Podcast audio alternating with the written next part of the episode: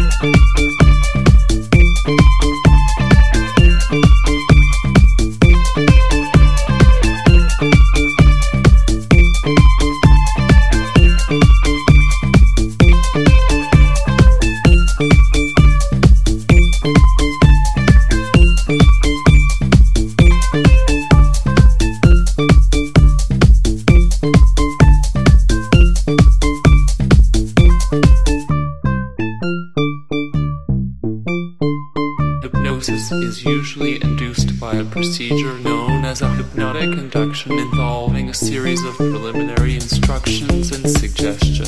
The use of hypnotism for therapeutic purposes is referred to as hypnotherapy.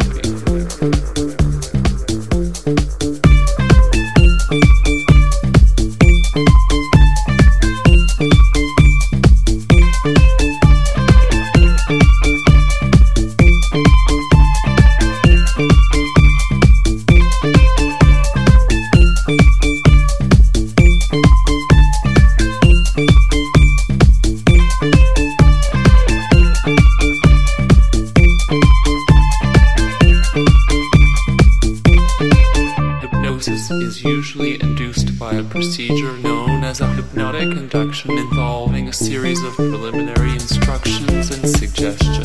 The use of hypnotism